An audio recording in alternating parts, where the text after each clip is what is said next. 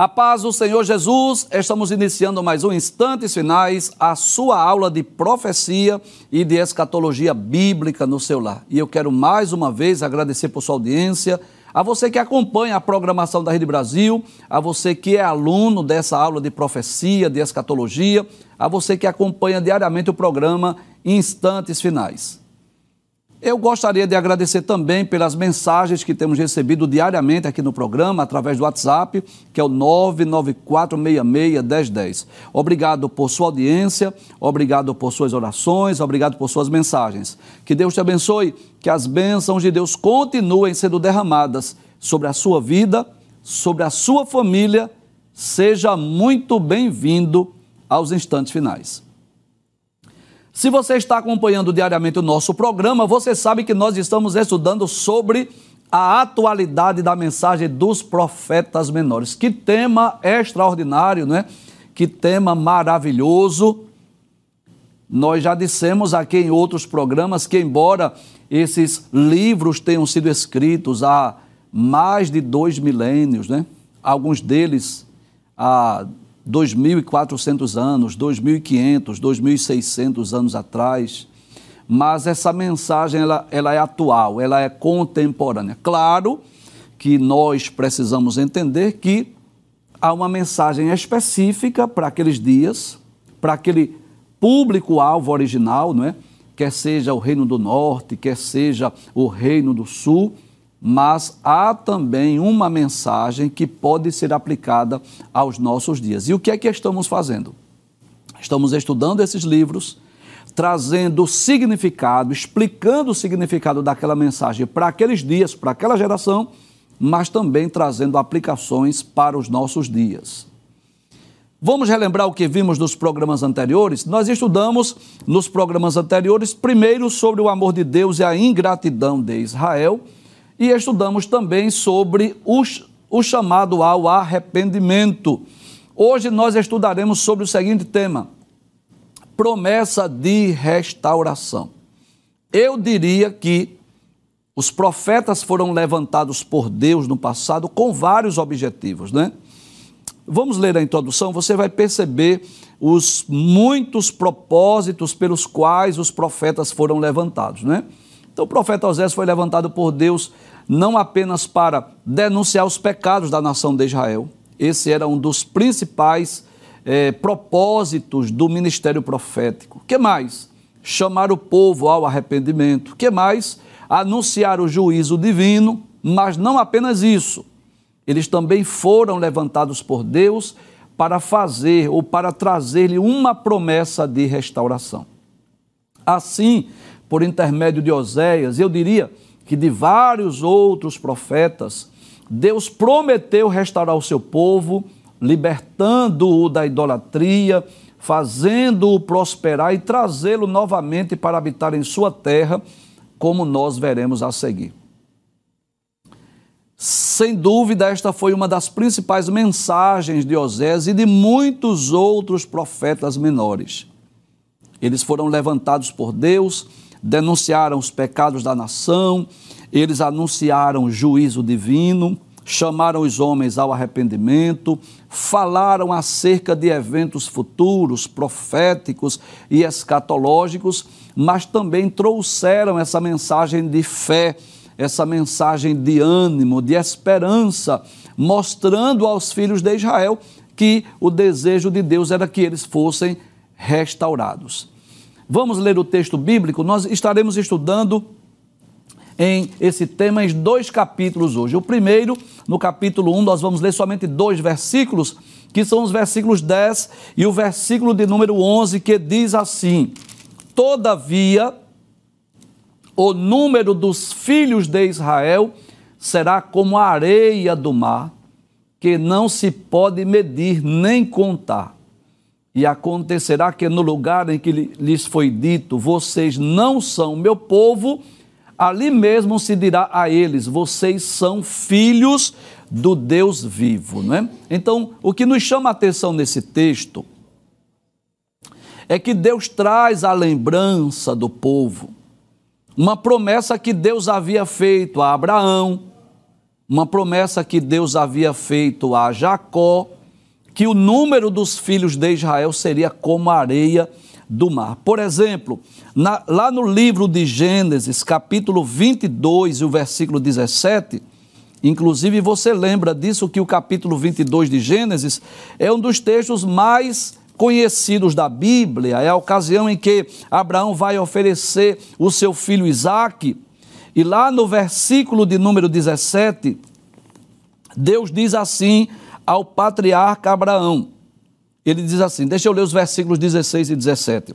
E disse: Porque você fez isso e não me negou o seu filho, o seu único filho? Juro por mim mesmo, diz o Senhor, que certamente o abençoarei e multiplicarei a sua descendência como as estrelas do céu e como a areia que está na praia do mar. Sua descendência tomará posse das cidades dos seus inimigos. Então veja que foi uma promessa feita por Deus ao patriarca Abraão.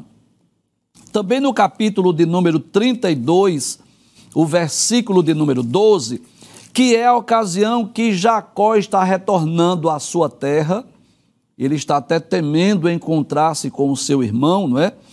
capítulo 32, versículo de número 12 do livro de Gênesis. Eu vou ler também o versículo 11 para nós entendermos melhor. São palavras de Jacó. Ele diz assim: Livra-me das mãos de meu irmão Esaú, porque temo que ele venha e ataque a mim e as mães com os filhos.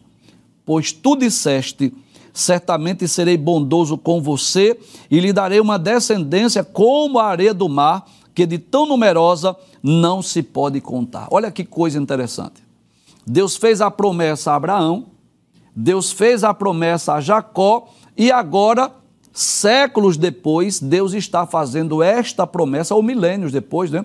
Está fazendo essa promessa aqui ao povo de Israel através de Oséias. Vamos ler mais uma vez o texto? Deus diz assim: Todavia, o número dos filhos de Israel será como a areia do mar, que não se pode medir nem contar. Olha que coisa maravilhosa. E quando nós estudamos né, a história de Israel, nós vamos perceber isso. Que o povo de Israel foi disperso diversas vezes. Vamos relembrar? Por exemplo, o reino do norte, né, as dez tribos, foram dispersas por volta do ano 722 antes de Cristo. O reino do sul, Judá e Benjamim, foi levada para a Babilônia por volta do ano 600 antes de Cristo, nos dias de Daniel. Claro que depois eles retornaram. Mas no ano 70 da era cristã, eles foram dispersos mais uma vez, se espalharam pelo mundo, de forma que existem judeus espalhados pelo mundo inteiro. E essa é a verdade. Tem muitos de nós que talvez seja até um judeu, seja da descendência de Abraão, Isaac e Jacó, e nem saiba disso por conta dessa dispersão.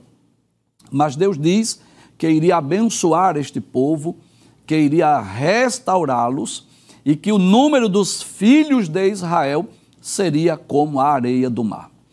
Aí ele diz: E acontecerá que no lugar em que lhes foi dito, vocês não são o meu povo, nós vimos isso no capítulo 1, né? Ali mesmo se dirá a eles: vocês são filhos do Deus vivo. Então Deus estava prometendo não só multiplicar a semente de Abraão, Isaac e Jacó, mas também de chamá-los mais uma vez de meu povo ou meus filhos. Se você está assistindo o nosso programa, você sabe disso, que um dos filhos de Osés com Gomer, eles tiveram três filhos, né? É, Jezreel, e Loami. E Loami significa exatamente isso, não é meu povo. Deus havia dito: coloque o nome desse menino aí, Loami, porque este povo não é o meu povo. Mas agora Deus está prometendo restaurar. E acontecerá que no lugar em que lhes foi dito, vocês não são o meu povo, ali mesmo se dirá a eles, vocês são filhos do Deus vivo. E eu posso dizer, sem medo de errar, que este é o desejo de Deus. Lendo as páginas da Bíblia Sagrada, nós vamos perceber isso. É o desejo de Deus de reerguer, de levantar, de restaurar, de reconstruir aquilo que foi destruído. Deus usou o profeta Oséias para dizer isso: olha, vocês serão espalhados, vocês não são meu povo. Mas ele também faz uma promessa que iria restaurar o seu povo e eles voltariam a ser chamados de povo de Deus. Veja o que diz o versículo de número 11: diz assim: Os filhos de Judá e os filhos de Israel, olha aí, serão reunidos. Agora é uma promessa para as doze tribos, não só para o reino do norte, mas para o reino do sul também. Deus diz: os filhos de Judá e os filhos de Israel serão reunidos e constituirão sobre si uma só cabeça, ou seja, um só rei. Eles se levantarão da terra, porque grande será o dia de Jezreel. Glória a Deus. Deus já estava olhando o futuro, dizendo assim: eles vão se unir mais uma vez. Estão espalhados, estão em dois reinos. Existem dois reis, um para o reino do norte e outro para o reino do sul. Um reina sobre dez tribos e outro sobre duas tribos, mas no futuro será uma só cabeça, será um só rei. E lendo esta promessa, lendo esta profecia, eu me lembrei de Isaías capítulo 11, versículos 11 a 13, que é uma promessa que Deus faz, claro, uma promessa futura, né? eu quero até deixar bem claro aqui que algumas dessas promessas que Deus fez ao povo de Israel, algumas já se cumpriram, mas outras terão seu cumprimento ainda no futuro. Por exemplo, dizer que os filhos de Israel são como a areia do mar, eu posso dizer que é uma promessa que já se cumpre hoje, né? Existem judeus espalhados pelo mundo inteiro, que ninguém pode contar, essa é a verdade. Agora, Existem promessas que são futuras, que são escatológicas, que não vão se cumprir em nossos dias. Como essa, por exemplo, de Isaías capítulo 11, versículos 11 a 13.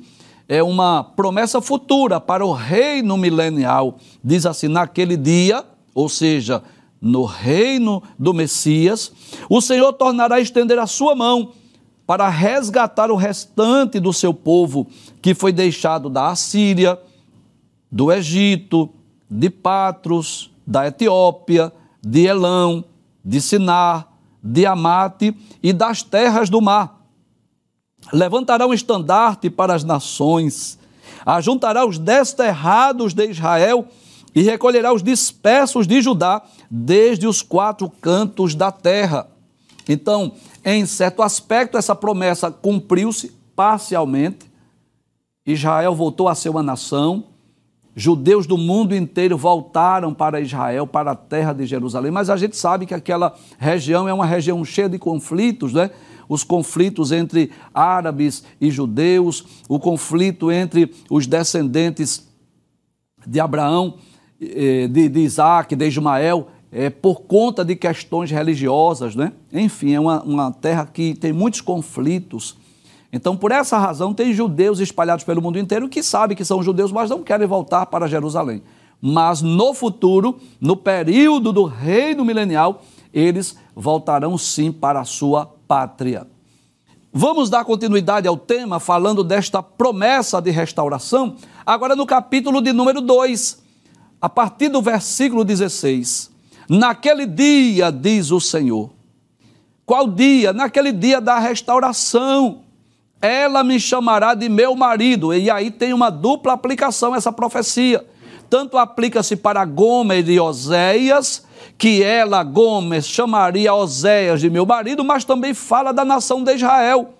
E não me chamará mais de meu Baal. O que é que, o que, é que Deus está dizendo através do profeta? Que Deus vai curar o seu povo da idolatria. Que Deus exterminará a idolatria do seu povo. E essa é a verdade. Depois do cativeiro, o povo de Israel foram curados da idolatria. Nós costumamos dizer que o cativeiro babilônico, por exemplo, para onde os judeus foram levados e estiveram durante 70 anos, nós costumamos dizer que aquilo foi uma espécie de hospital da restauração para o povo de Judá para curá-los da idolatria depois que eles voltaram à sua pátria, depois que eles voltaram à sua terra, nunca mais eles foram idólatras. Claro que outros pecados eles ainda cometeram e cometem hoje, como por exemplo o pecado da incredulidade, o fato de não receber Jesus como Messias, mas eles já foram curados da idolatria. Deus estava dizendo que iria curar o seu povo da idolatria. Naquele dia, diz o Senhor, ela, Gomer, iria chamar Oséias de meu marido, e a nação de Israel iria chamar Deus de meu marido. E não me chamará mais de meu Baal, ou seja, não adorar mais a outros deuses, a outros ídolos. Veja que Deus continua falando à nação de Israel: removerei da sua boca os nomes dos Baalins. Professor, o que são os Baalins? são os muitos Baals que eram adorados pelos cananeus e foram adorados pelos israelitas. Aí Deus diz: removerei da sua boca os nomes dos Baalins, em outras palavras, dos deuses, dos ídolos. E ela não mais se lembrará de, desses nomes. Glória a Deus. E seja sincero, com muito respeito, as pessoas né, de outras religiões, você sabe aqui que nós tratamos com muito respeito porque temos aí é, muitos telespectadores que estão assistindo o nosso programa e o nosso objetivo não é ferir, não é magoar, não é maltratar nenhuma religião, ninguém. Esse não é o nosso objetivo. Agora eu preciso, né, à luz da Bíblia, esclarecer. E eu vou falar de uma realidade de muitos evangélicos, né? Que outrora pertenceram a outra igreja, que outrora tinha outros deuses, outros ídolos, tinham imagens de esculturas, que se prostravam, se curvavam, adoravam, rezavam, faziam suas preces, suas orações às divindades, né? que tinham os santos padroeiros, que naquele dia santo, né? ele ia subir aquela ladeira, ia para uma procissão, seguia aquela religiosidade, mas hoje, olha, nem se lembra, não é? Quando conheceu a verdade do Evangelho, porque Jesus disse isso: e conhecereis a verdade, e a verdade vos libertará.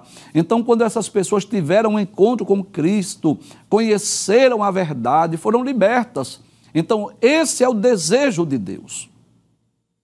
Olha como a mensagem de Oséias se aplica a esta geração. O desejo de Deus é restaurar o seu povo e como é que Deus vai restaurar? Vai restaurar primeiro religiosamente, espiritualmente. As reformas de Deus começam de forma espiritual. Sabia disso? Olha que coisa interessante. Quando nós estudamos os livros de Esdras, de Neemias, de Esté, Esdras e Neemias com mais exclusividade, né? Quando nós estudamos os, os livros dos profetas Ageu, Zacarias, Malaquias, nós vamos perceber isso. Quando Ciro, rei da Pérsia, isso está no, nos primeiros capítulos do livro de Esdras. Quando Ciro, rei da Pérsia, ordenou que o povo voltasse para Jerusalém. Você sabe qual foi a, a primeira atitude do povo? Reconstruir o templo. Em segundo lugar, restaurar o culto. Em terceiro lugar, restaurar os muros.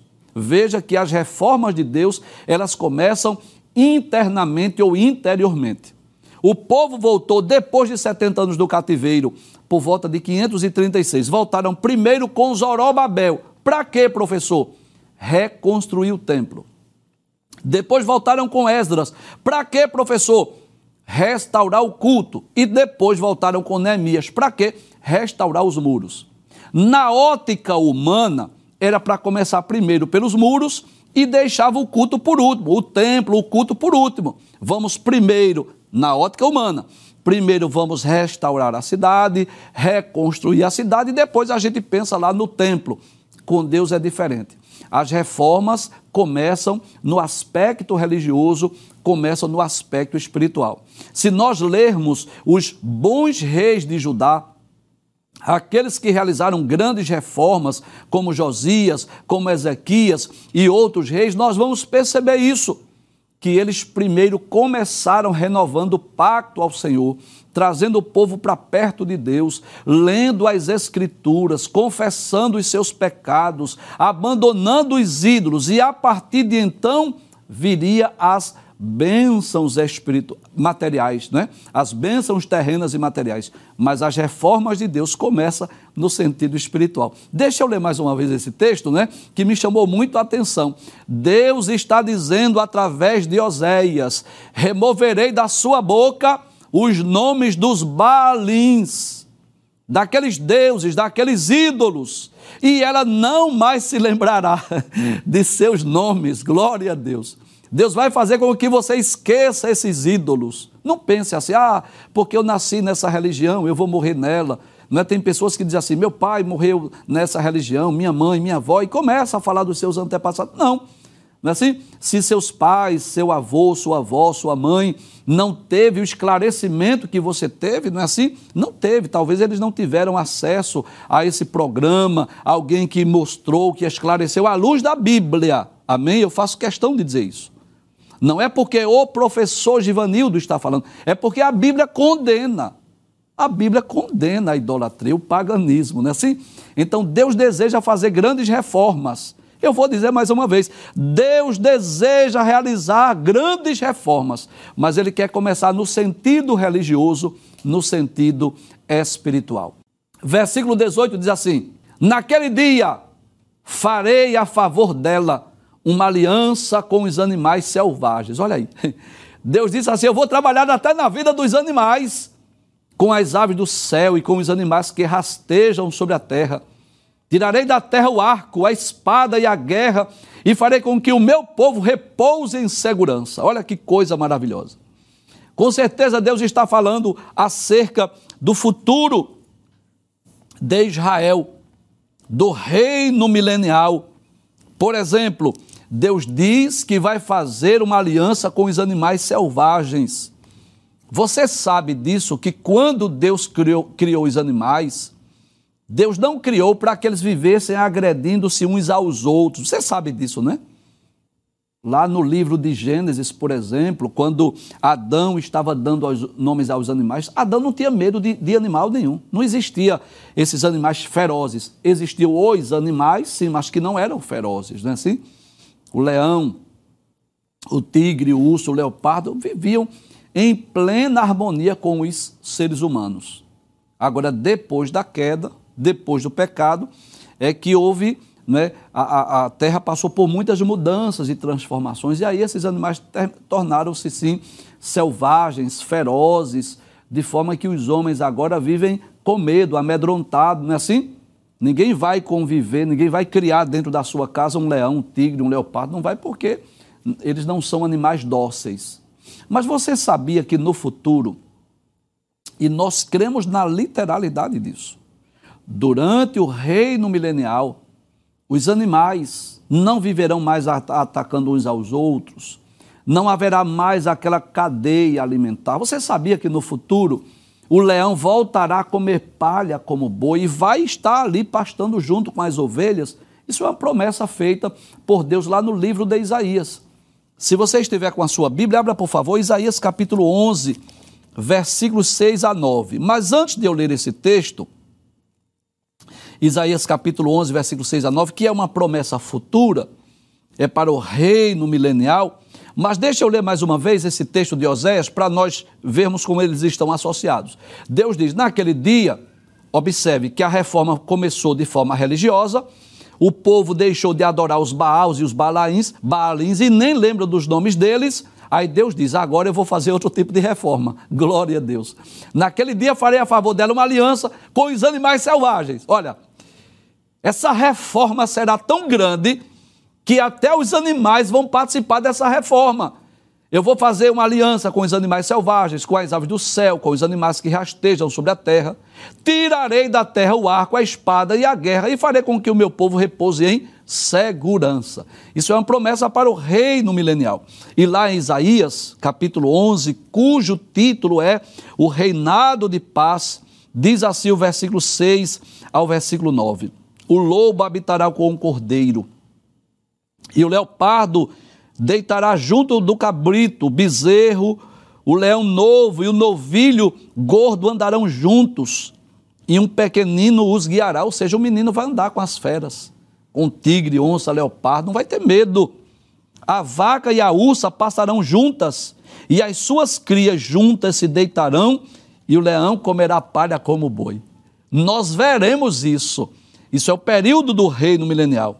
A criança de peito, ou seja, uma criança recém-nascida, vai brincar sobre a toca da, da, da cobra é, ou da serpente, né? e o já desmamado vai meter a mão no ninho da serpente.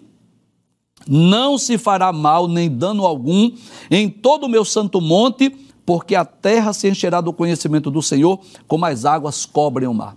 Então, esse é o pacto, né? a aliança que Deus fará com os animais. Mas Deus promete nesse texto também que vai acabar as guerras. Veja, ele diz: Tirarei da terra o arco, a espada e a guerra, e farei com que o meu povo repouse em segurança. Professor, quando ocorrerá isso? Só no período do reino milenial.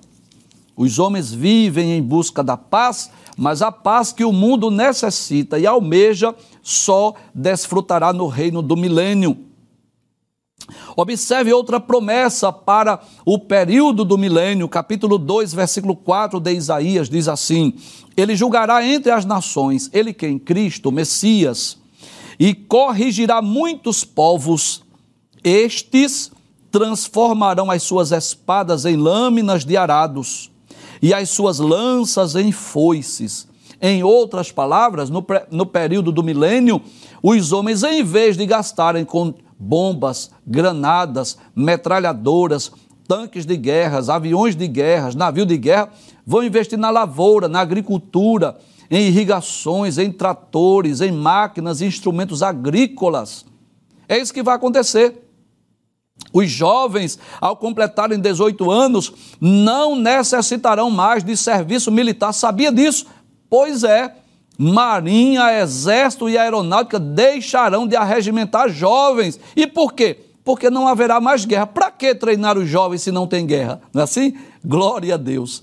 Eles terão outras atividades, os jovens irão é, ter outras funções, mas guerrear não. Ninguém vai precisar comprar é, granada, nem metralhadora, nem fuzil, nem revólver, nem pistola. Aí diz assim: nação não levantará espada contra nação, nem aprenderão mais a guerra. Então, observe que é uma promessa que Jesus, que Deus está fazendo através de Oséias, que vai restaurar o seu povo, que vai curar a sua idolatria e, além disso, vai abençoar a nação. Versículo de número 19 diz assim: Farei de você a minha esposa para sempre isso se aplica tanto a Oséias com Gomer, como Deus e Israel. Farei de você a minha esposa em justiça, em juízo, em bondade e em misericórdia. Então, que coisa interessante, não é? O desejo de Oséias. Você que está acompanhando o livro de Oséias, você sabe disso. Oséias foi traído por Gomer, não é? mas ele amava a sua esposa. E qual era o desejo dele? Que ela abandonasse seus amantes e voltasse para ele, fosse apenas dele. E esse era o desejo de Deus para com a nação de Israel. Que o povo judeu abandonasse seus deuses e seus ídolos e voltasse só para ele. Farei de você a minha esposa para sempre. Farei de você a minha esposa em justiça, em juízo, em bondade e em misericórdia. Vamos ler os versículos 20 e 21. Aí ele diz assim: Farei de você minha esposa em fidelidade. Então, esse texto aplica-se a princípio a Gomer e Oséias, mas acima de tudo a nação de Israel. Porque observe o que ele diz: e você conhecerá o Senhor. Ou seja, o propósito de Deus é que o povo de Israel pudesse chegar-se a Deus, chegasse a Ele. Aí diz: naquele dia eu responderei, diz o Senhor, responderei aos céus, e estes responderão à terra versículos 22 e 23, que são os últimos que vamos estudar. Ele diz: E a terra responderá ao trigo, ao vinho e ao azeite, e estes responderão a Jezreel. Olha que coisa interessante. Eu não sei se você está percebendo esta grandeza dessa restauração. Primeiro, Deus vai curar o seu povo da idolatria. Eles deixarão de adorar os Baals e os Baalins. Depois Deus disse que vai trazer paz entre os animais. Isso é futuro, isso é milênio. Os animais não vão se atacar mais uns aos outros. Depois Deus diz que vai trazer paz para a nação de Israel. Eles não vão mais viver guerreando. Eles viverão em paz da sua pátria. Aí Deus diz assim: Eu vou agora falar aos céus, eu vou falar com a terra, eu vou mandar chuva, Eu vou fazer com que esta terra seja próspera. Eu vou fazer com que esta terra seja produtiva. Então, observe que esse caminho da restauração, que começa com a abolição da idolatria, começa com a abolição do paganismo, ele vai resultando em bênçãos materiais. Primeiro Deus restaura espiritualmente, depois vem as bênçãos materiais. O problema é que muita gente quer logo o inverso. Já percebeu isso? Ah, se Deus fizer assim, eu vou agir assim. Se Deus me der isso, eu vou agir isso. Deus não trabalha dessa maneira. Primeiro, Deus trabalha no aspecto religioso, no aspecto espiritual. Primeiro, Deus tira as impurezas. Primeiro, Deus cura da idolatria, para que depois as bênçãos acompanhem. Eu quero ler esse texto lá na Bíblia Viva, que eu já falei sobre esta Bíblia aqui, que é uma linguagem mais simples, mais fácil. Inclusive, eu até sugiro a você se você vai doar uma Bíblia para uma pessoa não evangélica, aí você doa uma Bíblia viva ou uma NTLH, que é uma nova tradução na linguagem de hoje. Esse texto de Oséias, capítulo 2, versículos 21 e 22, diz assim: Deixa eu ler na Bíblia viva. Capítulo 2, versículos 21 e 22. Naquele dia eu responderei, diz o Senhor: Responderei aos céus que pedem as nuvens para que derrame água sobre a terra, em resposta aos pedidos desesperados da chuva. Assim a terra poderá responder os cereais, ao vinho e ao azeite que pedem umidade e orvalho. Então um grande coro cantará, e uma só voz, Deus semeia, é Ele quem dá vida a tudo. Naquele tempo plantarei o meu povo na terra e os farei crescer para mim mesmo. Terei compaixão daquela que se chama não amada. Então Deus está prometendo abençoar a nação de Israel. É por essa razão que às vezes eu profetizo tragédia para a nossa nação. Eu sei que às vezes nós somos um tanto pessimistas, mas nós somos pessimistas por duas razões. Primeiro, por conhecermos a Bíblia. E segundo, pelo contexto que a nossa nação está vivendo. Eu já disse aqui outras vezes, eu vou dizer mais uma vez. Que qual é o caminho para Deus abençoar esta nação? Eu vou mostrar, segundo as Crônicas 7,14. Embora seja um texto que esteja aplicado à nação de Israel, mas eu quero aplicá-la à nossa nação ou qualquer nação do mundo. Deus diz assim: se o meu povo, que se chama pelo meu nome, se humilhar e orar e buscar a minha face e se converter dos seus maus caminhos, o que é que vai acontecer, Deus? Eu ouvirei dos céus, perdoarei os seus pecados e sararei a sua terra. É simples assim. Agora eu pergunto: uma nação cada vez mais distante de Deus, proibindo a leitura da Bíblia, proibindo agora que os cristãos preguem a Bíblia, essa é a verdade. Querem nos proibir de pregar a Bíblia. Querem modificar a Bíblia. Tem muita gente inclusive teólogos, inclusive líderes religiosos, dizendo que a Bíblia tem que ser reescrita, tem que ser reinterpretada. Até artista que não conhece absolutamente nada de Bíblia está dizendo que a Bíblia precisa ser atualizada. Com que autoridade um artista vai dizer isso?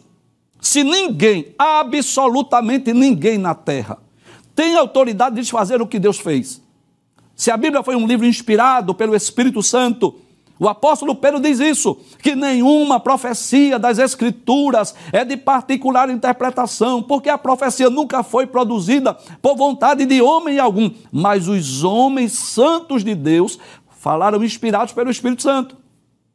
Então, uma nação que quer reinterpretar a Bíblia, reescrever a Bíblia, atualizar a Bíblia, tirar da Bíblia textos bíblicos que condenam pecado. Vai esperar o que dessa nação?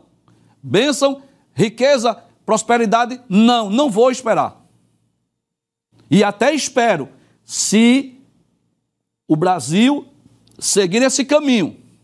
Se o meu povo, que se chama pelo meu nome, se humilhar e orar e buscar a minha face e se converter dos seus maus caminhos, então eu ouvirei do céu, perdoarei os seus pecados e sararei a sua terra. Observe que essa promessa de restauração, ela não começa Deus dizendo assim: Eu vou abençoar os seus celeiros, eu vou abençoar a sua terra, eu vou mandar chuva, eu vou fazer com que a terra seja muito produtiva e depois eu curo você. Não, primeiro será curado da idolatria. Primeiro vou tirar vocês do paganismo. Primeiro vocês têm que deixar de adorar Baals, os Baalins. Primeiro vocês têm que ter um compromisso apenas comigo. Aí depois eu vou falar aos céus e os céus vai mandar chuva, e a terra vai produzir, e eu vou trazer paz, eu vou trazer o povo para a sua paz. É assim. Versículos 20 e 21 diz assim: Farei de você a minha esposa em fidelidade. Primeiro, o povo de Israel tem que ser fiel a Deus, e você conhecerá o Senhor. Esse conhecerá é no sentido de intimidade, de comunhão, de experiência. Naquele dia, aí sim, depois que você for fiel, Gomer, depois que você for fiel, Israel, aí Deus diz: naquele dia eu responderei, diz o Senhor. Responderei aos céus e estes responderão à terra, ou seja, eu vou ordenar que os céus mandem chuva. A terra responderá ao trigo, ao vinho e ao azeite. Professor, o que significa isso, professor? A terra se tornará produtiva. Haverá muita abundância de trigo, haverá muitas plantações de uvas, muito vinho será produzido e haverá muito azeite e estes responderão a Jezreel. Que Jezreel, você sabe que Jezreel significa é, Deus espalha, não é? Então, aquele povo que Deus havia prometido que iria espalhar, Deus está dizendo: Eu vou restaurar, vou trazer de volta, vou dar paz, vou dar prosperidade, vou dar fartura, vou dar abundância. Aí diz assim: Semearei Israel para mim mesmo na terra que terei compaixão de Ló Amar eu vou ter compaixão daquela que é chamada de desfavorável ou desprovida de favores. E para Ló a mim, aquele que eu disse que não é meu povo, eu vou dizer assim: você é o meu povo. E ele responderá: Tu és o meu Deus. Eu quero concluir este programa dizendo que o maior desejo de Deus é promover restauração. Se algo que está quebrado, destruído ou arruinado, Deus tem prazer em restaurar. Lembra dos muros de Jerusalém? Quando Neemias soube de Anani, um dos seus irmãos, que os muros de Jerusalém estavam fendidos, as suas portas queimadas a fogo, Deus levantou Neemias para restaurar os muros. Mas observe que os muros são restaurados através de ações humanas. Antes de Neemias vir para Jerusalém, ele orou, ele jejuou, ele derramou lágrimas, ele chorou por Jerusalém. Deus irá restaurar a nossa nação se e somente se o povo se humilhar, se o povo se arrepender, se o povo buscar a Deus, se o povo abandonar os seus deuses, os seus ídolos, se o povo voltar para as Escrituras e para a palavra de Deus. E aí eu profetizo baseado no que está na Bíblia, baseado no que está em Deuteronômio capítulo 28. Aí eu digo que se a nação brasileira se voltar para a Bíblia, para os princípios estabelecidos na palavra de Deus, eu profetizo chuvas de bênçãos para essa nação. Mas se o Brasil continuar do jeito que está, no paganismo, na idolatria, na apostasia, blasfemando do nome de Deus, proibindo que, que a leitura da Bíblia seja realizada nas escolas, nos tribunais, adorando a deuses mortos, adorando aos demônios.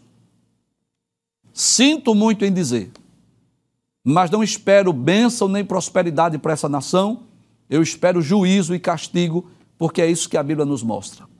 Então, essa restauração, ela sempre depende de ações humanas há no céu um Deus disposto, pronto, interessado em restaurar, mas ele também fará isso através de ações humanas. Nos tempos bíblicos, Deus levantou Josias, Deus levantou o rei Ezequias, Deus levantou muitos, é, Neemias e muitos outros para restaurar o povo e a nação. Zorobabel, Esdras, muitos, muitos que Deus levantou. Mas Deus sempre fará isso através de pessoas.